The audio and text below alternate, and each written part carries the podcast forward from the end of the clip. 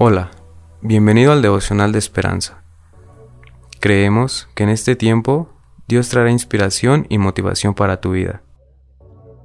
Así que, prepárate para recibir una palabra de parte de Dios. 19 de agosto. Recordar y celebrar. Jesús tomó el pan y dio gracias, y lo partió, y les dio, diciendo, Haced esto en memoria de mí.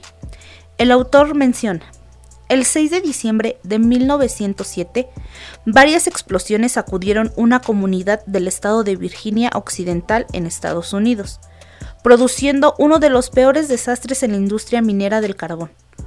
Unos 360 mineros murieron y se estima que mil hijos sin padre. Los historiadores sostienen que el servicio conmemorativo se transformó en el semillero para la celebración del Día del Padre en Estados Unidos.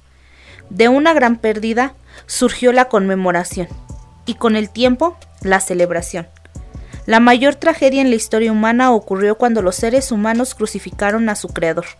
Sin embargo, aquel momento oscuro también trajo conmemoración y celebración. La noche antes de ir a la cruz, Jesús tomó los elementos de la Pascua de Israel y creó su propia celebración conmemorativa.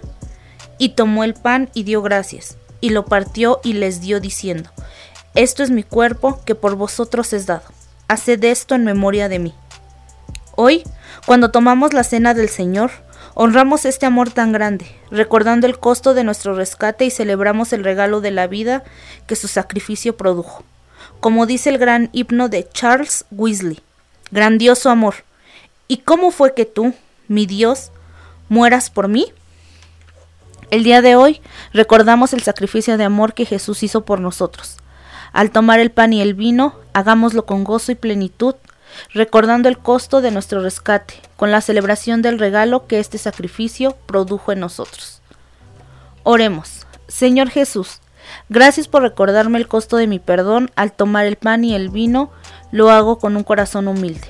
Ayúdame a no olvidar el regalo de la vida con esta celebración y a celebrar tu grande y maravilloso amor.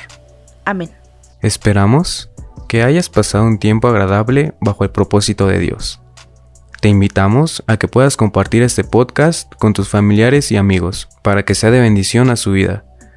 Puedes seguirnos en Facebook, Instagram y YouTube como Esperanza Tolcayuca.